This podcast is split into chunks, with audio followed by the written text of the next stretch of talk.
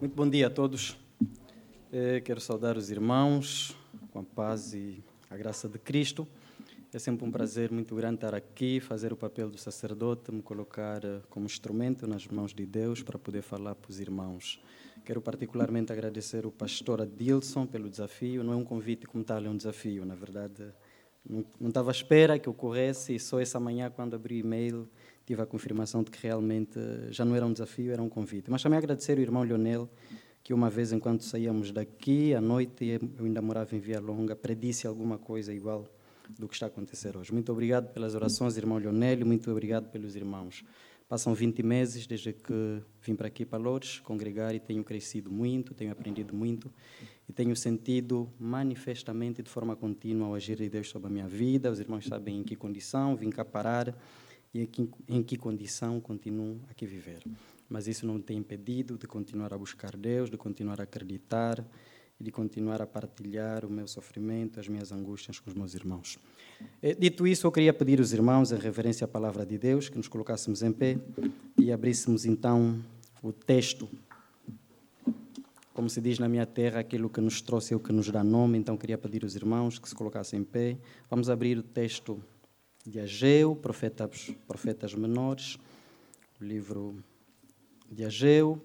Uh, vou já, já pedir desculpa aos irmãos, eu sou um apaixonado da tradução João Ferreira de Almeida, mas hoje não vou usá-la. Eh, vou usar uma versão um bocadinho mais acessível do ponto de vista de compreensão e peço perdão para aquelas pessoas que se sentem escandalizados com uma versão que não seja a João Ferreira de Almeida. É, diz assim o texto, Ageu, capítulo 2. Neste segundo ano do reinado de Dário, rei da Pérsia, no dia 21 do sétimo mês, o Senhor falou de novo com o profeta Ageu. Deus mandou que ele fosse falar com Zorobabel, o governador de Judá, com Josué, o grande sacerdote, e com todo o povo, e lhes dissesse o seguinte: Deve haver alguém aqui que viu o templo quando ele ainda era belo. Mas vejam como está agora. Não lhes parece que não vale mesmo nada? No entanto, tenham coragem Coragem, Zorobabel. Coragem, Josué. Coragem, toda a gente deste país. Trabalhem todos, pois eu, o Senhor Todo-Poderoso, estou com vocês, conforme a aliança que fiz com o meu povo quando tirei do Egito.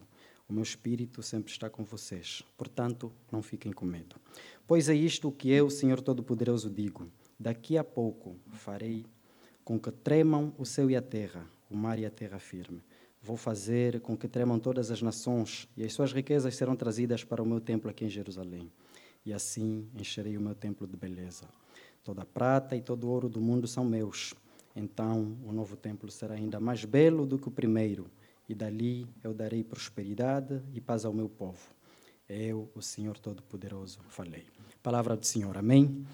E vamos orar. Senhor nosso Deus, muito obrigado por esse dia, por esse culto. Nós te bendizemos porque estamos conscientes de que toda a honra, toda a glória te pertencem. Te bendizemos igualmente pela tua presença nessa reunião e te bendizemos porque a tua graça, a tua misericórdia nos tem alcançado dia após dia, Pai. Obrigado por essa palavra. Obrigado pelas pessoas as quais o Senhor chamou num determinado tempo, os inspirou para que fizessem chegar essa palavra até nós de forma tão atual como se tivesse, escrito, tivesse sido escrita no nosso tempo e para o nosso tempo. Nós te louvamos por ela, Senhor. Nós nos prostramos mais uma vez diante de Ti, reconhecendo que nada somos e que além da nossa insignificância diante de Ti, somos pecadores, ó oh Deus. Por isso pedimos que o Senhor nos lave com o sangue derramado na cruz pelo Teu amado Filho. Aquele sangue que não apenas nos purifica, mas também nos justifica e nos torna novamente aceitáveis para entrarmos diante da Tua presença, com mãos ao altos e dizer: Santo, Santo, sou o Senhor e Deus. Obrigado, Deus. Acalme o nosso coração, porque nós reconhecemos que muitas coisas nessa manhã tendem a competir com a tua voz. As nossas ansiedades, as nossas preocupações do dia a dia, os nossos parentes que andam enfermos, o emprego que nunca chega. Enfim, são muitas coisas que o Senhor mesmo conhece. Por isso, acalme mais uma vez o nosso coração. Em nome bendito de Jesus. Amém. Podemos então tomar os assentos e. Eu gostava, depois de tudo que já aconteceu aqui, como fazem os clássicos pregadores, e chegar aqui para que pregar mais, né? Mas às vezes é sempre subterfúgio, né? Porque realmente é difícil. Eu disse aos irmãos que, embora o pastor tivesse me alertado já no mês passado, ainda assim fui duvidando. E não sei se os irmãos prestaram atenção, dessa vez o boletim só chegou ao domingo. Como normalmente tem chegado antes do domingo, pensei, olha, se calhar por algum motivo o pastor já tenha desfeito o convite.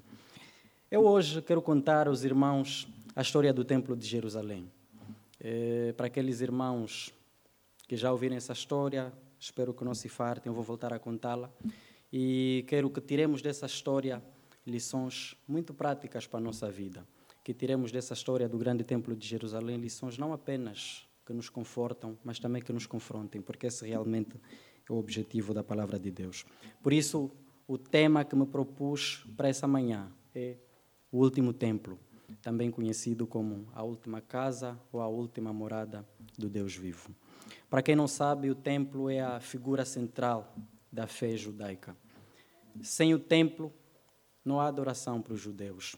E nós lemos nos tempos bíblicos, foi sempre assim aquelas pessoas que na época vivessem muito afastadas de Jerusalém, pelo menos uma vez ao ano elas tinham a obrigação de descer a Jerusalém. Para os judeus, sempre que se deslocavam a Jerusalém, não significava necessariamente que iam para admirar a cidade, que iam para fazer compras, iam naturalmente para adorar a Deus. O templo era a maior expressão da presença de Deus no meio do povo. E essa relação do judeu com o templo, ela não começa por iniciativa do próprio judeu, mas ela vem de trás. Quando os judeus saíam do Egito, enquanto se encontravam no deserto, de forma errante, à procura da terra prometida, foi Deus que apareceu aos judeus e pediu que eles então construíssem um tabernáculo. O tabernáculo, para quem não sabe, é uma espécie de um templo móvel. E esse templo móvel era montado todas as vezes que o povo parasse no deserto e acampava o que acontecia no tabernáculo, ou mesmo o que acontece hoje nos nossos templos, e acontecia no grande templo. Ali, Deus falava com o povo por intermédio do sacerdote.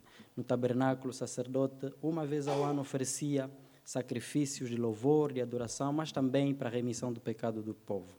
E o povo era feliz, o povo se relacionava com Deus por via do tabernáculo. Era descartável, digamos. Montavam, desmontavam, montavam, desmontavam, mas ele nunca deixou de desempenhar a importância, o simbolismo de toda a religiosidade, de toda a fé judaica que era. As pessoas olhavam para o tabernáculo e diziam: é a casa do nosso Deus, ali mora o nosso Deus.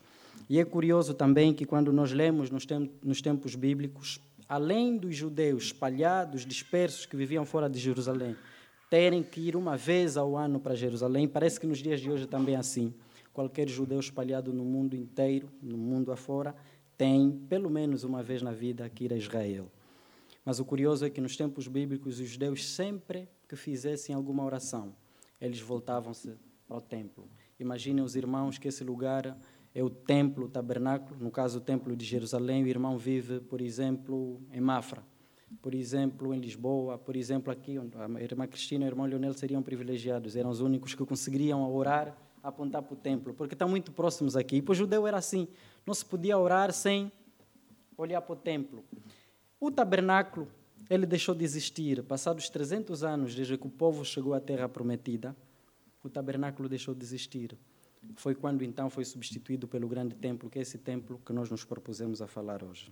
É interessante que o templo de Jerusalém, o grande templo de Jerusalém, normalmente nós, por via de regra, associamos ao rei Salomão, por ter sido construído exatamente sob o reinado do rei Salomão. Mas quando nós lemos a Bíblia, percebemos que foi o desejo do próprio Davi. Depois de ter alargado o, reinado, o reino, depois de o ter consolidado, Davi pediu ao profeta Natã se pudesse receber a bênção de Deus, a autorização para que pudesse construir um templo em Jerusalém. A nação organizada, mas faltava um templo. Eles queriam que para uma cidade como aquela, Deus não continuasse a andar apenas naquela caixinha que é da aliança e pudesse então morar num templo à altura. Mas Deus não permitiu que Davi assim o fizesse, por uma razão muito simples. Deus disse que Davi era um homem sanguinário, um homem que tinha combatido muito e matado muita gente, mas Deus prometeu a Davi que o seu sucessor, um dos seus filhos, esse sim, haveria então de construir o templo ao qual eu, o Deus, faria morada. E assim aconteceu. E Salomão foi bem-aventurado nós, quando lemos essa história no livro de Primeiras Crônicas 29, compreendemos que Davi preparou tudo para Salomão. Salomão não teve absolutamente trabalho nenhum. É pena que nós continuemos a associar o templo a Salomão. Davi preparou tudo o que era necessário. E o curioso é que até a liturgia, até o programa de culto, até as pessoas que haviam de intervir no culto foram escolhidos a dedo por Davi. Davi disse que eu quero que o culto seja assim, que quem toca seja Asaf, quem vai fazer a oração é o fulano. Assim. Tudo foi Davi. E aí chega o reinado de Salomão e Salomão começa a mobilizar o povo. Salomão vai pegando todos os recursos, todos os materiais que tinham, tinham sido preparados pelo seu pai Davi e ergue o templo de Salomão. Era majestoso. Não apenas por grandiosidade, mas também pelo luxo. Eu queria ler aqui com os irmãos, mas queria, vou apenas recomendar-vos que depois leiam primeiras de Crônicas, capítulo 29. O que que aquele templo tinha de luxo, de beleza era extraordinário. Não apenas na comparação com o tabernáculo, mas também com o que se podia ver naquela altura. Eu estive em 2011 no São Paulo, no Brasil, e acabei visitando a réplica que estava a ser construída do Templo de Salomão. É majestoso, irmãos. Considerando, porém, que aquele fica muito a dever ao verdadeiro templo, não há como admirar essa narrativa sobre o Templo de Salomão. Era impressionante, impressionante. Para nós, provavelmente, hoje que temos a mania, entre aspas, de admitir que Deus não precisa de grandes luxos, porque Deus não habita em templos feitos por homens, provavelmente diríamos era um exagero, era um despesismo desnecessário. Salomão ter investido tantos recursos para construir um templo que afinal Deus não habita sobre ele. Mas não. A palavra que nós chamamos hoje de templo, que tendemos a associá-la a ajuntamento de pessoas à igreja, ela realmente, na língua deles, significa palácio. E eles tinham essa compreensão, que o nosso Deus merece um palácio, mas não um palácio qualquer, um palácio que estivesse acima de todos os palácios que haviam em Jerusalém. A primeira vez que eu li o que aconteceu durante a inauguração era impressionante. Sete dias de festas. Provavelmente Salomão tenha decretado sete dias de tolerância do ponto. As pessoas deixaram de trabalhar. Volte-se no tempo, irmão. Imagine o que é um templo que está a ser inaugurado e são sete dias sem trabalhar. Pelo menos 22 mil ovelhas e 122 mil bois e 122 mil ovelhas foram oferecidas pelo rei Salomão a Deus na inauguração. Impressionante, irmãos. E isso fica ainda mais fixo na mente do judeu de que Deus habita ali. Como não imaginar? Sete dias de tolerância de ponto, 22 mil bois a serem sacrificados a Deus e 120 mil ovelhas. Era muito. E durante esses sete dias de festa, a Bíblia conta um, conta um outro acontecimento que impressiona mais ainda. Deus desce em forma de fumaça. Deus enche aquela casa de glória. E a Bíblia diz que os sacerdotes já não conseguiam entrar no templo. E algumas pessoas nem sequer conseguiam ficar em pé. Imagine, irmãos, como duvidar de que Deus não morava naquele templo. Para o judeu, todo aquele acontecimento era a confirmação, a demonstração de que realmente Deus se tinha agradado pela construção daquele templo. Que Deus tinha dito assim: ok, gostei, bom trabalho. Aqui vocês me vão adorar, aqui eu vou falar com vocês, aqui eu vou ouvir as vossas preces. E era assim. O judeu estava feliz. Por quê? Porque o judeu sabia que tinha conseguido atrair a presença de Deus. Judeus tinham a plena convicção de que eram eles que tinham conseguido atrair a presença de Deus e que eram eles que tinham Deus dentro daquele templo de Jerusalém. E o judeu ia por todo o mundo, por todo o lado, exacerbava no autoelogio, provavelmente como eram um bocadinho extremos, até passavam e batiam no peito. Quem sois vocês? Não sabem que somos nós que temos o Deus vivo. Era assim. Mas aqui, usando uma metáfora da minha terra, a alegria do pobre não dura muito. Israel se desviou. Israel deixou de ouvir a voz de Deus e preferiu andar segundo os desígnios do seu próprio coração. Isso deixou Deus grandemente enfurecido.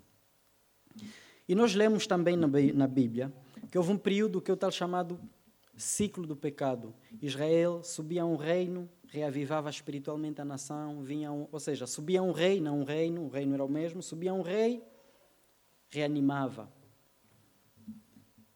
o povo espiritualmente, vinha um outro, estragava tudo. Então era constantemente esse ciclo de pecado. E aqui começa exatamente esse período de desgraça. Esse período negro na história de Israel. O povo se desvia, porque o povo deixou de guardar as leis, os mandamentos, deixou de ouvir a voz do Senhor e exacerbou nos elogios. É aí que Deus levanta então um povo para castigar, para subjugar o seu próprio povo. Era assim. Sempre que os filhos de Deus desobedecessem, Deus chamava um outro povo rival para humilhá-lo. E Deus chama então o reino de Babilônia, liderado por um homem muito estratega que se chamava Nabucodonosor. Eu, quando era criança, não repetia muitas vezes esse nome porque era igual a paralelepípedo. Se voltares a errar, depois já não sai bem. Mas eu vou repetir: era o rei Nabucodonosor. Esse rei era muito estratega e ele decide então como ferir esse povo de uma vez por todas. Como acabar com essa história de Jerusalém? Com esse elogio, com esse exacerbar. Quer dizer, já não temos paz, não temos sossego, porque sempre que cruzarmos com os judeus, vai nos obrigar a olhar para eles e dizer: Nós somos o povo escolhido por Deus. Nós somos o povo que temos guardado Deus no nosso templo. É bom demais, irmãos, não imagine. É bom demais. Então Nabucodonosor vai engendrando os seus planos e ataca Jerusalém. E ele faz o mais longe, porque ele queria realmente acabar com a cultura judaica. E ele decide tocar no que de mais importante Jerusalém tinha, que era o templo, o grandioso templo. Os babilônios atacam Jerusalém, destroem as muralhas, destroem a cidade e o templo não só destruíram, como também vandalizaram. Vandalizaram o templo. E mais ainda, Nabucodonosor faz cativos todos os jovens que tinham algum vigor, para que esses jovens, se continuassem em Jerusalém, não lhes viesse o desejo de reerguer a cidade, de reerguer o templo.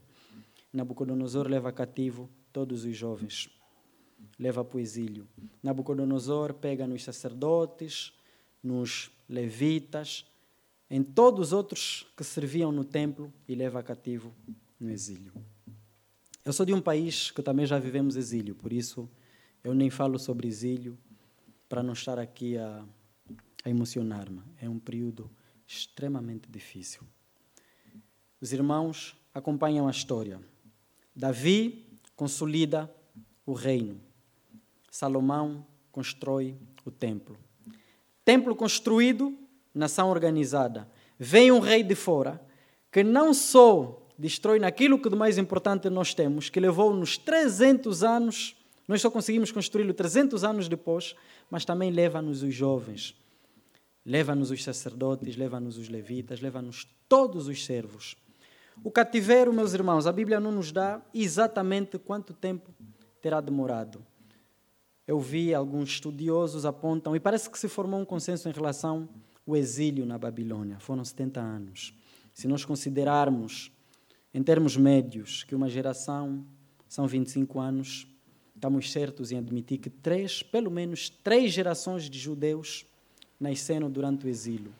E durante o exílio, eles não podiam exercer livremente a sua fé. Porque os 70 anos de exílio, de exílio, eles serviram exatamente para acabar com toda a cultura judaica era dispersar o povo e acabar de uma vez por todas com a cultura judaica, porque por via disso estariam a exterminar a mensagem do Deus vivo em Jerusalém. Passam 70 anos. Mas Deus é bom, meus irmãos. Deus tem a misericórdia dele sobre aquele povo. E Deus levanta assim um outro reino, que é o reino medo-persa, que destrona o reino de Babilônia. E o rei chamava-se Ciro. Esse rei edita um despacho, um decreto, que autorizava que todos os povos que viviam sob o cativeiro da Babilônia, se quisessem regressar às suas terras, podiam fazê-lo livremente. Parece, quando nós lemos, não temos a real percepção, pensamos, não houve qualquer intervenção do nosso Deus. Se não tivesse sido o rei Ciro a exarar aquele decreto, de modo algum, os judeus regressariam a terra deles. Mas isso foi tudo um plano de Deus, desde a altura que ele levanta Nabucodonosor para ferir o seu povo. 70 anos depois se passaram. O impressionante é que aquela geração que nasceu, cresceu no exílio, no cativeiro, ouviam falar dos seus pais, das histórias lá das suas terras, do templo. a Bíblia diz que durante a inauguração do templo não houve pregação nenhuma. Não foi preciso o sacerdote estar em pé. E os jovens, mesmo com os muros da cidade destruídos, com a cidade destruída, com o templo destruído e vandalizado, eles ainda assim alimentavam a esperança de que um dia voltaremos à nossa terra. E nós hoje vivemos isso. Dissemos sempre os irmãos: um dia voltaremos aos abraços de antigamente. Um dia, quando essa pandemia passar, voltaremos a ter a confraternização. Não é que eu gosto muito, mas foi o que chamou uma atenção quando vim aqui pelo primeiro culto. Terminávamos a EBD, íamos para lá, nos ajuntávamos e participávamos da ceia do banquete. E todos os dias não nos fartamos de dizer isso. Um dia voltaremos a isso. Se recebermos um membro aqui, um visitante, vamos dizer a mesma coisa. Não se preocupe. Nós temos a plena convicção que um dia voltaremos a não sair mais por aqui, a sair da mesma porta e nos abraçarmos e ficamos demoradamente a conversar quando essa pandemia passar. E esses jovens cresceram no exílio com essa ardente expectativa um dia voltaremos à nossa terra. E foi assim que Deus levanta três homens: Neemias, Esdras e Zorobabel. Nós normalmente, também quando falamos da reconstrução de Jerusalém, associamos-la simplesmente a Neemias. Mas é Neemias, Esdras e Zorobabel. Por isso é que quando nós lemos o livro de Neemias, lemos o livro de Esdras e agora lemos o livro de Ageu, que são apenas dois capítulos, o que é que eles têm em comum? Essa ardente expectativa de regressarmos às nossas origens. E esses três homens tinham missões completamente diferentes. Neemias, já sabemos, todos nós lemos o livro de Neemias, é interessante. A Neemias competiu então a responsabilidade de reerguer as muralhas da cidade. E Esdras tinha como missão restaurar a fé, restaurar a religiosidade, restaurar a espiritualidade de Jerusalém. E Zorobabel se propôs então um grande desafio. No mesmo lugar onde tinha sido construído o primeiro templo, o que é que Zorobabel disse? Vou construir o segundo templo. Era interessante. Aí o povo regressa a Jerusalém.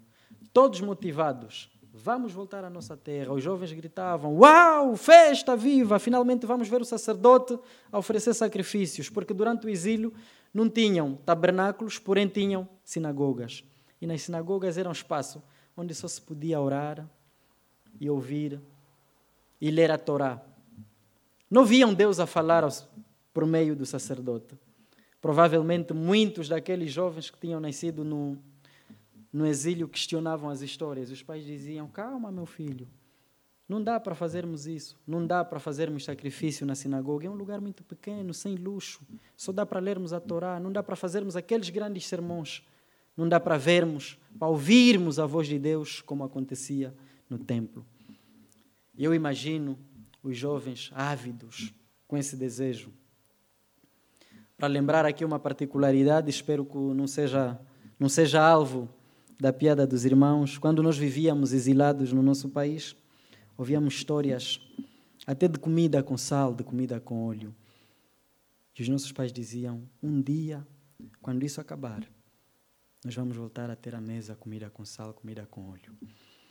E quando terminou o exílio na minha terra, nós todos ávidos, finalmente vamos conhecer o que é, o que é uma comida com sal, o que é uma comida com óleo, o que é uma comida com açúcar começamos a morrer por excesso, porque o nosso organismo já não estava preparado para absorver, para receber aquilo, e começamos a morrer de fartura, entre aspas. Eu imagino aqueles jovens ávidos. Provavelmente a viagem devia ter demorado muito mais tempo, mas por causa do vigor, do desejo, tenha demorado muito menos tempo. E lá eles chegam em Jerusalém. E aí acontecem duas coisas as quais eu quero chamar a atenção dos irmãos. São das coisas que mais me impressionam nesse texto. Primeira, o povo que tinha saído da Babilônia, chegado em Jerusalém, lembrem-se que a motivação maior era: vamos a Jerusalém, assim que chegarmos a Jerusalém, não importa. Tiramos as camisas e começamos a fazer o quê? A reerguer o templo. O povo chega em Jerusalém e diz: Não é tempo, Zorobabel. Ainda não é chegado o tempo, Zorobabel, de construir o templo. Por quê? Porque os irmãos começaram a ter outras preocupações. Provavelmente tenham dito a Zorobabel: calma, deixa que eu reconstrua a minha casa primeiro.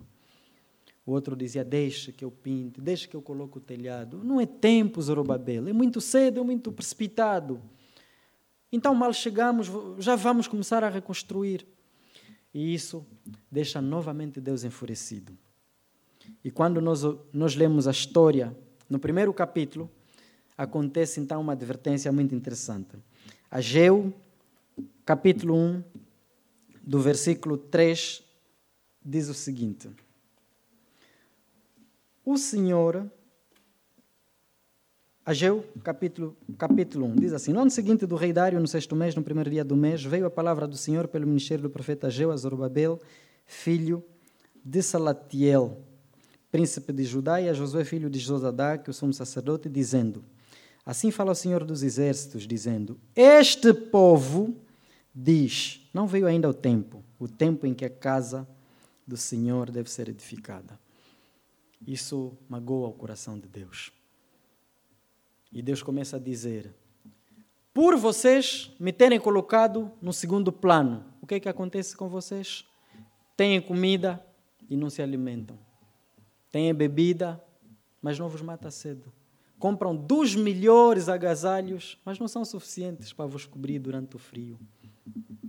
Quem trabalha recebe o salário e parece que, que está a colocar em saco roto. Prestem atenção, irmãos. Deus começa a dizer: Todos esses males, quando os irmãos lerem o primeiro capítulo, onde perceber que todos esses males sobrevieram, por quê? Porque o povo tinha mudado de prioridade. O templo já não era a prioridade para o povo. Por isso, tenhamos muito cuidado. Hoje somos muito, muito sensíveis, muito audazes a receber essa, essa teologia de que o templo não vale nada. É um lugar como qualquer outro. Não é isso quando nós lemos na Bíblia. O mais grave não foi isso. É que esse mesmo povo que dizia a Zorobabel, é muito cedo, Zorobabel. Zorobabel depois faz quê? Insiste. E começa a construir o templo. Quando Zorobabel começa a construir o templo, acontece aquilo que eu acho é o que de pior podia acontecer. O povo fica dividido. Alicerces terminados do templo no mesmo lugar e o povo fica dividido. Aqueles que tinham visto a glória do primeiro templo choravam, irmãos. Choro de lamento. Olhavam para, os, os alicerces, para a base, idealizavam o templo e diziam: Zorobabel, para que isso? Nós não merecemos um templo assim insignificante. O nosso Deus não, precisa, não merece uma coisinha. Para que Zorobabel? tanta teimosia. Nós te tínhamos chamado a atenção que era muito cedo. Se tivéssemos esperado mais tempo, provavelmente construiríamos um templo à altura. Olha o que você fez, Zorobabel. Ainda mais, no mesmo lugar onde havia o primeiro templo, para que Zorobabel? E do outro lado estavam quem? Os jovens, ávidos em entrarem num templo, ávidos de verem o sacerdote a sacrificar, ávidos em passarem da oração simples da leitura rotineira do, da Torá para ouvirem os grandes sermões. Vejam, irmãos, o que é que diz o livro de Esdras. O livro de Esdras, capítulo 3, no versículo 8 em diante, eu vou ler assim rapidinho, diz o seguinte: E no segundo ano, no segundo ano da sua vinda à casa de Deus em Jerusalém, é, deixa aqui, deixa apanhar o versículo interessante, eu deixo. Esdras, capítulo 3, versículo 10, diz assim: Quando, pois, os edificadores lançaram os alicerces do templo do Senhor, então apresentaram-se os sacerdotes, já revestidos e com trombetas, e os levitas, filhos de Asaf, com saltérios, para louvarem o Senhor conforme a instituição de, de Davi, rei de Israel. Lembrem-se que eu vos tinha dito que Davi, inclusive, preparou o quê? O programa do culto. E aqui Esdras faz questão de deixar isso bem claro, que eles fizeram tudo conforme Davi os tinha orientado. 11. E cantavam a revezes, louvando e celebrando ao Senhor, porque é bom, porque a sua benignidade dura para sempre sobre Israel. E todo o povo jubilou com grande júbilo quando louvaram o Senhor pela fundação da casa do Senhor. Esses eram os mais novos. Para essa geração, qualquer coisa, qualquer templo serviria. 12. Porém, muitos dos sacerdotes e levitas e chefes dos pais, já velhos, que viram a primeira casa sobre seu fundamento, vendo perante os seus olhos esta casa, choraram em altas vozes. Mas muitos levantaram as vozes com júbilo e com alegria. O versículo 13 resume de forma espetacular, de maneira que não discernia o povo as vozes de alegria das vozes dos que choram. A construção do templo, que tinha sido acordada no exílio, que era o objetivo comum, agora virou motivo de discórdia. O povo ficou dividido. De um lado, os velhos que diziam: Não, Zorobabel, esse templo não, Zorobabel. De outro lado, os jovens que diziam: Boa! Agora vamos quê? Vamos sacrificar. Foi então, por causa desse lamento dos mais velhos, aí vamos voltar ao texto de Ageu 2. Foi então, por causa desse lamento dos mais velhos, que Deus aparece a Ageu e profetiza o que nós temos aqui no versículo 3. É extremamente interessante essa correlação, esse paralelismo, essa ligação que nós estabelecemos de Ageu para Esdras e voltamos agora para Ageu, para percebermos afinal por que razão o Senhor falou a Ageu o que diz aqui. Versículo 3. Deve haver alguém aqui que viu o templo quando ele ainda era belo. Né? Deus está a dizer: Ageu, diz a Zorobabel, que há no vosso meio pessoas que viram o templo anterior. Mais adiante. Mas vejam como está agora. Não lhes parece que não vale nada mesmo? Deve ser frustrante. Deus agora acaba dando razão, entre aspas, acaba concordando com o lamento dos mais velhos. Deus diz: vem agora, né? Vê agora para o que Zorobabel construiu. Não vos parece mesmo que não vale nada? Também dizem alguns estudiosos que esse, aqui vou usar a expressão da minha terra, esse lenga-lenga, não sei como é que se chama aqui em Portugal, esse passo vagaroso, na minha terra diz esse lenga-lenga, esse passo vagaroso de quem quer andar, mas não quer. Essa briga, essa disputa entre duas gerações, a nova e a velha, provocou uma paralisação das obras por 10 anos. Alicerces construídos, murmúrios de um lado, mais velhos a chorarem, a quererem se matar, e os novos felizes, e Zorobabel para as obras por 10 anos. Então vem essa profecia. Fique atento, Zorobabel.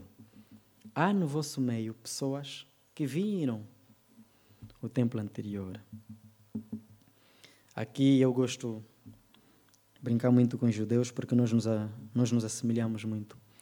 Não me admira, e prova... certamente a Bíblia não traz, mas não me admira que os judeus tenham olhado para Zorobabel e dizer assim: Zorobabel, nós estamos habituados, habituados ao templo de Salomão, onde o sacerdote não precisava falar e nós todos chorávamos, nós caíamos, Zorobabel. Para que esse templo que não vale nada? Versículo 4. Deus começa então a encorajar, a fortalecer. O versículo 4 diz assim: Apesar desses murmúrios todos, apesar dos sacerdotes, os chefes de famílias influentes protestarem, quererem se matar, coragem, Zorobabel. Coragem, Zorobabel. Coragem, Josué. Coragem, todo o povo. Tenham coragem. Provavelmente muitos de nós aqui precisam ouvir essa palavra. Tenha coragem. Apesar dos murmúrios, apesar das pessoas olharem para ti e dizerem: Você não vale nada, você não vai dar em nada. Tenha coragem. Por quê? Porque Deus caminha contigo. Deus está no meio da tua família, no meio do teu emprego, no meio de todas as situações adversas. Deus caminha no vosso meio. Tenham coragem, irmãos, coragem para declarar a nossa fé num Deus que o mundo todo diz não existe. Coragem para chegarmos às pessoas e dizer: Nós somos de Deus. num Deus que, quando o mundo quer aceitar que existe, o que é que o mundo diz? Vos deu as costas, simplesmente. Em tempos quais eu ia sendo levado a cair numa dessas astúcias, estávamos, estava eu a trabalhar e chegou ao lado de mim dois, dois colegas e falavam sobre Deus, daquela forma que já sabemos, de que não existe. Oh, oh Lomba, esse Deus existe, mas você dá graças a Deus por esse trabalhinho, pede a Deus que te dê um trabalho melhor. E provavelmente muitos de nós têm sido confrontados com isso. Deus não existe. E hoje, quando, quando nós olhamos o, o mundo em que estamos, eu comparo sempre a um cenário, a um outro evento que a Bíblia nos traz no tempo, no tempo de Abacuque. Né? Parece que hoje declarar a nossa fé em Deus é quase uma pré-condição para a miséria. Nem mendigamos tudo, passamos dificuldade. É assim que o mundo, infelizmente, nos olha. Por isso, tenha coragem, meu irmão. Vais precisar. Vozes contrárias a si vão se levantar, mas tenha coragem, porque Deus caminha contigo. Deus caminha no meio do seu povo. Versículo 5. Conforme a aliança que fiz com o meu povo, quando o tirei do Egito, o meu espírito sempre está com vocês. Portanto, não fiquem com medo. As pessoas vão falar, mas, portanto, a Bíblia aqui é clara, portanto, não fiquem com medo. Pois é isto que eu, o Senhor Todo-Poderoso, digo. Por um lado, Deus começa a encorajar o povo. E agora Deus começa a fazer quê? Deus começa a, pro, a prometer. Deus começa a fazer promessas. Versículo 6. Daqui a pouco farei com que tremam o céu e a terra, o mar e a terra firme. Vou fazer com que tremam todas as nações e as suas riquezas serão trazidas para o meu templo aqui em Jerusalém. E assim encherei o meu templo de beleza. Porque toda a prata e todo o ouro do mundo são meus. Em palavras simples, Deus estava a dizer a Zorobabel: primeiro, esse templo, comparado ao anterior Zorobabel, não se iluda, não é absolutamente nada. Mas tenha coragem em construí-lo, porque daqui a pouco eu farei com que todas as nações vos olhem e digam: esse sim é o povo de Deus. Esses murmúrios todos não vão questionar a obra que Deus estava a fazer no povo. E Deus começa então a prometer: todo ouro, toda prata a mim pertencem. As pessoas vão continuar a, a questionar, mas continuem Vai chegar uma altura que elas vão se esquecer do templo de Jerusalém, do templo do rei Salomão, já não se lembrarão, porque eu sou dono do ouro da prata. Versículo 9. Então o novo templo será ainda mais belo do que o primeiro, e dali eu darei prosperidade e paz ao meu povo. Eu, o Senhor Todo-Poderoso, falei. Eu, o Senhor Todo-Poderoso, falei. Falou o Senhor. Talvez como um juiz tenha pegado no martelo e pumba. Vão em paz. Vão e não reclamem mais, pois eu, o Senhor, falei.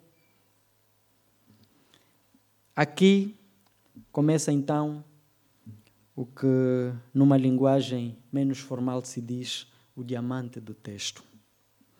Então o novo templo será ainda mais belo do que o primeiro, e dali eu darei prosperidade e paz ao meu povo. Eu tenho quase certeza que Zorobabel, ao receber essa palavra, não terá compreendido. Também tenho quase certeza que muitos de nós aqui que já ouviram essa história também não tenham, não tenham compreendido o sentido real do então o novo templo será maior que o templo de Salomão. Então o novo templo receberá glória maior que o templo anterior. Um angolano que venha para cá, para Portugal, uma das coisas que provavelmente o vai chamar a atenção é os templos, irmãos. Os vossos templos aqui são muito pequeninhos. Os vossos templos são muito pequeninhos. Nós hoje os templos pequeninhos estão a dar lugar aos templos grandes. Mas não é, uma, não é na lógica de crescimento dos membros. Parece que é desafio. Como é possível uma igreja que tenha uma participação em média de 100 pessoas se propõe a construir um templo para mil lugares? Compreendo que é fé. Mas você, quando analisa o rácio em termos de evangelização, em termos de trabalho missionário dessa igreja, você diz: não justifica. Não justifica. E o que é que acontece com esse texto em Angola? Os irmãos pegam os templos pequeninhos, derribam, derrubam. Vão a uma gráfica, imprimem uma lona e o que é que estampam? A glória do segundo templo será maior que a do primeiro templo. Não é esse o sentido do texto. Não é esse o sentido do texto. Também já vi muitos pastores a pegarem o texto, e não estou a dizer que estão errados, e a dizer nesse texto interpreta-se num determinado contexto. Deus estava a falar para o templo de Zorobabel. Zorobabel, irmãos, receber um templo maior que o de Salomão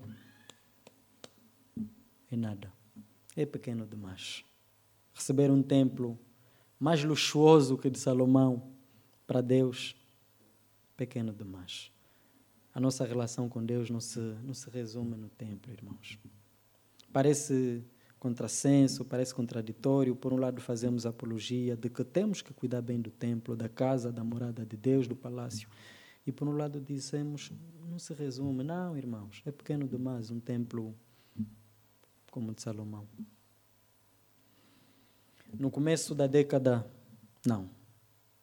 Na primeira década do ano 2000, não, do milênio 2000, agora está correto. Essas coisas às vezes são complicadas. Nos primeiros 10 anos de 2000, foi publicado um estudo que concluía de que construirmos um templo igualzinho de Salomão custaria-nos nada mais, nada menos que 7,1 mil milhões de dólares norte-americanos naquela época. Eu não tenho noção do que isso é.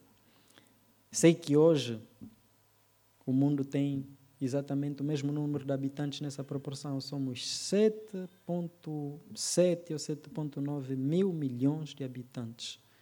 E 7,1 mil milhões de dólares americanos era o que precisaríamos para ter um templo igual de Salomão. Não brinquem, irmãos. Não fazem ideia do que era aquele templo. Mas não era isso. Estaria tudo, tudo lindo, tudo bonito, se essa história terminasse exatamente aqui. Zorobabel, coragem. Daqui a pouco farei que todos os povos tragam todas as riquezas, porque a mim pertencem. E o templo que você está a se propor a construir há de ser melhor e receberá maior glória que o primeiro templo. Não é esse o sentido. Se Jesus não tivesse vindo e não tivesse dito uma palavra tão tremenda que nós encontramos lá no capítulo 2 de João, se Jesus não tivesse vindo e não tivesse dito o que está registrado no capítulo 2 de João, isso terminaria. E diz o seguinte: Estava a próxima Páscoa dos judeus e Jesus subiu aonde? A Jerusalém. Eu disse no começo que Jerusalém era o lugar de adoração. Todo judeu, em qualquer lugar onde morasse, tinha a obrigação de descer pelo menos uma vez ao ano a Jerusalém para adorar. E achou no templo os que vendiam bois e ovelhas e pombos e os cambistas assentados. E tendo feito um azorrague de cordéis, lançou todos fora do templo, também os bois e ovelhas, e espalhou o dinheiro dos cambistas e derrubou as mesas. E disse aos que vendiam pombos: Tirei daqui estes, e não façais da casa de meu pai casa de venda. A concepção do judeu é que o templo é o lugar onde mora Deus. E disse aos que vendiam pombos: Ali, pai, e não façais da casa de meu pai casa de venda. 17.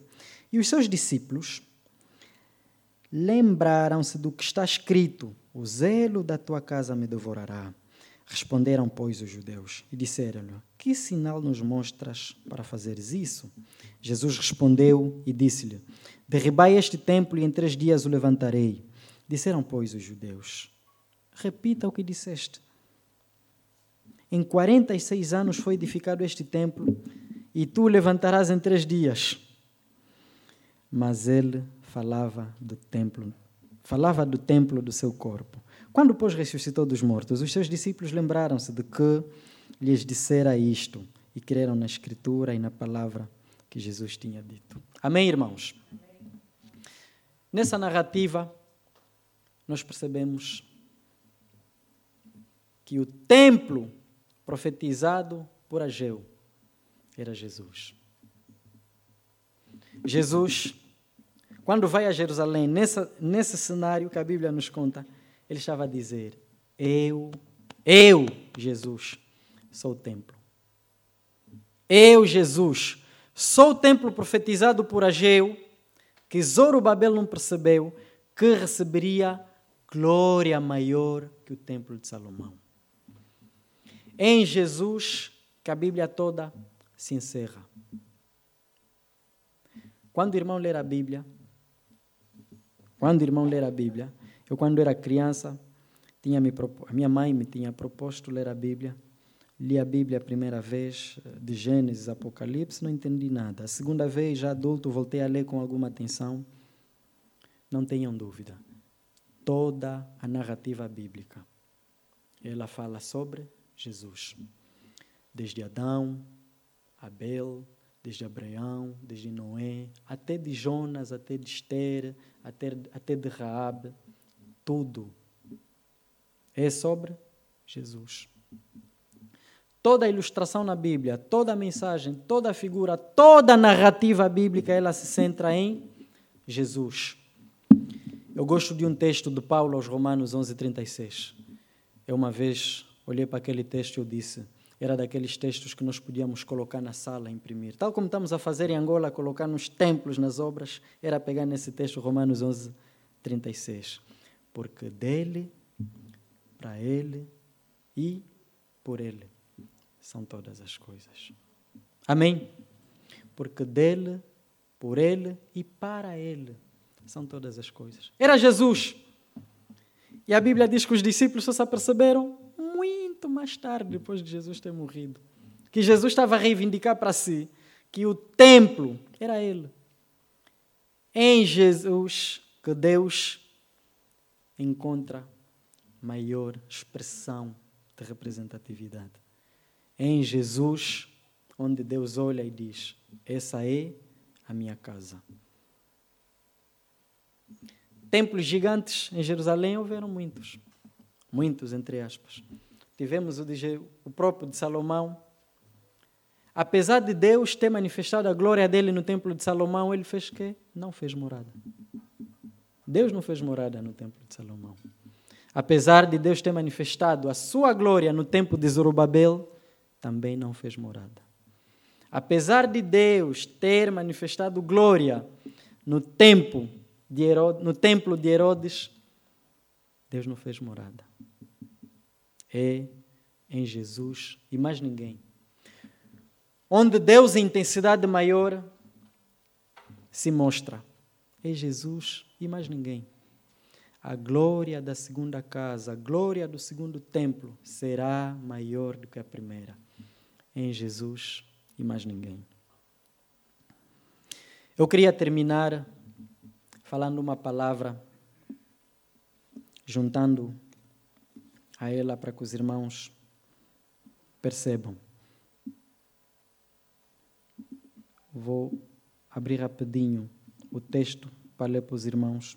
Espero que, os, espero que esse texto fale para os irmãos do mesmo modo como falou para mim. O templo apontava para quem? Para Jesus as leis, o sábado, os sacrifícios e o templo, eles apontavam todos para Jesus. E o que é que Jesus faz? Aponta para nós. Jesus não se conformou em ser ele o, o último templo. Eu, quando, quando estava a trabalhar esse texto, a minha Bíblia, como qualquer uma Bíblia, provavelmente há de trazer um título, e o título é A Glória do Segundo Templo. Eu acho e não é pecado nenhum, era colocar a glória do último templo. Porque o segundo templo é Jesus. E Jesus hoje aponta para nós. Nós somos o último templo. Jesus não se conformou de ser ele apenas o único templo. Jesus não se conformou em ser, apenas, em ser ele exclusivamente a glória de Deus. E ele diz uma palavra muito interessante, convido os irmãos, vamos abrir o texto novamente do Evangelho segundo João, no capítulo 14, no versículo 23. Evangelho segundo João, capítulo 14, versículo 23. Prestem bem atenção, irmãos. O templo aponta para Jesus e Jesus aponta para nós. Diz assim, João 14, 23. Jesus respondeu: A pessoa que me ama obedecerá à minha mensagem, e o meu Pai a amará. E eu e o meu Pai, eu e o meu Pai e eu viremos viver com Ele.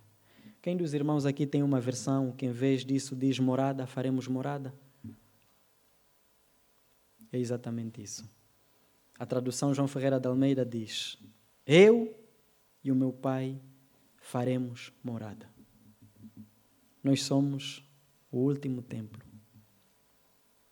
Deus encontra maior glória em Jesus. E Jesus hoje convida a mim, convida a irmã, convida o irmão para ser o quê? O último templo. A última casa, a última morada que recebe Deus em intensidade maior. Tudo é para Jesus. Zorobabel não entendeu. Os judeus também não entenderam. Quando Jesus estava a falar, derribam, aqui mais uma vez, os judeus provavelmente têm olhado para Jesus e a Bíblia diz que disseram: repita o que disseste. Destruir um templo construído em 46 anos e re reconstruí-lo em três dias. Que tipo de droga andas a consumir? Só depois de Jesus morrer é que os discípulos disseram: Eita, perdoa-nos, perdoa-nos, Pai. Ele era o templo e nós não reconhecemos. E nós hoje temos esse privilégio de sermos o quê? O templo ambulante de Deus.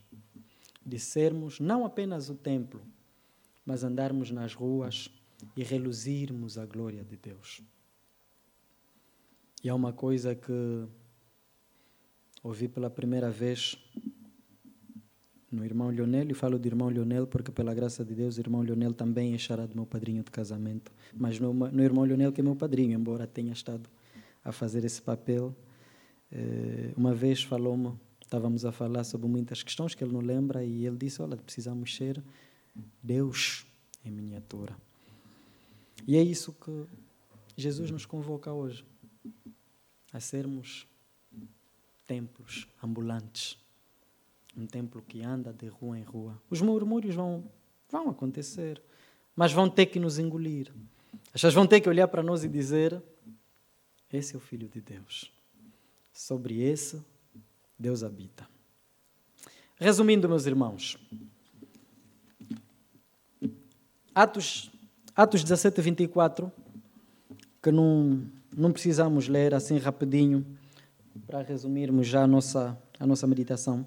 Em Atos 17, 24, a Bíblia diz assim: Deus não habita em templos feitos por homens. Atos 17, 24. Deus não habita em templos feitos por homem. Primeiras de Coríntios 3,16 que nós já lemos. A questão é: não sabem vós que são templos e sobre vocês habita o Espírito Santo? É interessante a Bíblia, irmãos. A Bíblia ela é, é atual ela fala conosco de uma maneira tremenda que é inquestionável.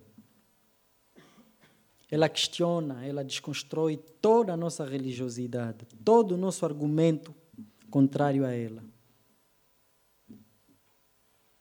Ela Paulo diz: Não sabem vós.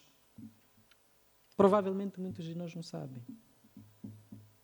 Provavelmente muitos dos que estão aqui também não sabem. 1 Pedro 2, 5. Vocês são pedras vivas, usadas na edificação de uma casa espiritual. Nós somos pedra viva. E nós, sendo pedras vivas, somos usados para a edificação da casa espiritual. Apocalipse 3:20, Jesus escrevendo às igrejas, um texto muito conhecidíssimo. Diz: Eis que estou à porta e bato. Se alguém abrir a porta, eu entrarei e com ele cearei. Mas para não cometer pecado algum, eu vou, eu vou mesmo ler o texto para terminar. Apocalipse 3:20. Escutem. Eu estou à porta e bato. Se alguém ouvir a minha voz e abrir a porta, eu entrarei na sua casa e nós jantaremos juntos. Morada. O irmão é morada de Deus. Deixa de olhar para esse texto de Ageu e associar o templo ao espaço físico. Não, não é isso. Não é isso. O templo aponta para Jesus e Jesus aponta para nós. Que Deus nos dê suficiente entendimento, que a graça dele continue a repousar sobre nós e que se o irmão sentir-se tocado por esse apelo, por esse convite, não endureça o coração. Pois, como lemos em João 14, 23, é em ti que Deus quer fazer morada. Vou pedir ao pastor para terminarmos então com uma palavra de oração e colocar as nossas vidas nas mãos de Deus e pedir que Deus habite em nós, que Deus faça morada, que Deus faça de nós templos que, embora não tenham o mesmo valor monetário de 7 mil milhões de dólares, mas é nesse coração que Deus encontra expressão maior. Na minha terra, quando se convida as pessoas para ir à igreja e as pessoas já muito fartas dessa história, a sabedoria popular ensina muito. Dizem logo: não, a igreja não é aquilo, a igreja é o coração de cada um. É, isso é apenas sabedoria popular, mas tem algum fundamento.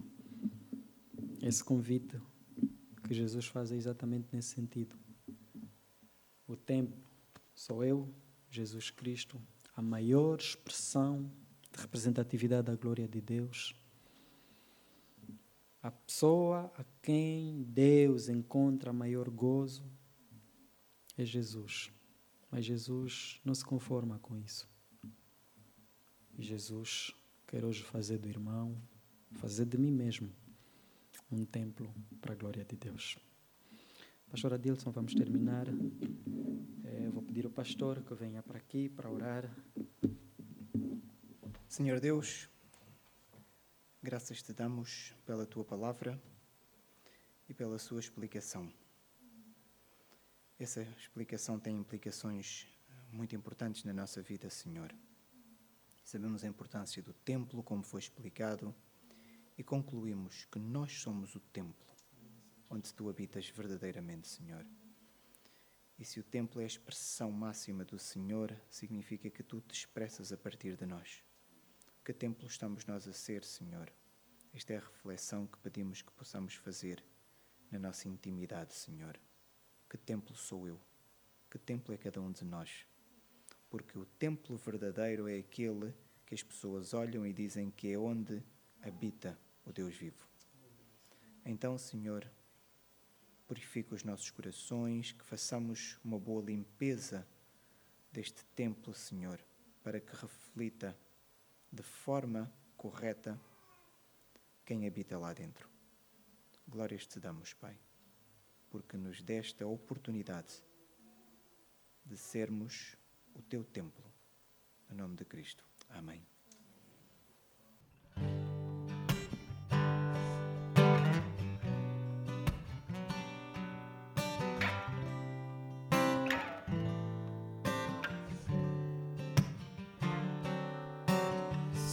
seja engrandecido, ó Deus da minha vida, tu és o Deus da minha salvação. És a minha rocha, a minha segurança, meus lábios sempre te exaltarão.